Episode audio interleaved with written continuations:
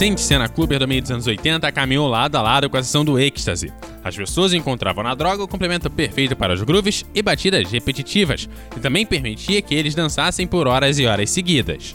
A popularidade da droga nos clubes também forçou eles a se transformarem, deixando os mais velhos de lado, entregando o ambiente para os jovens.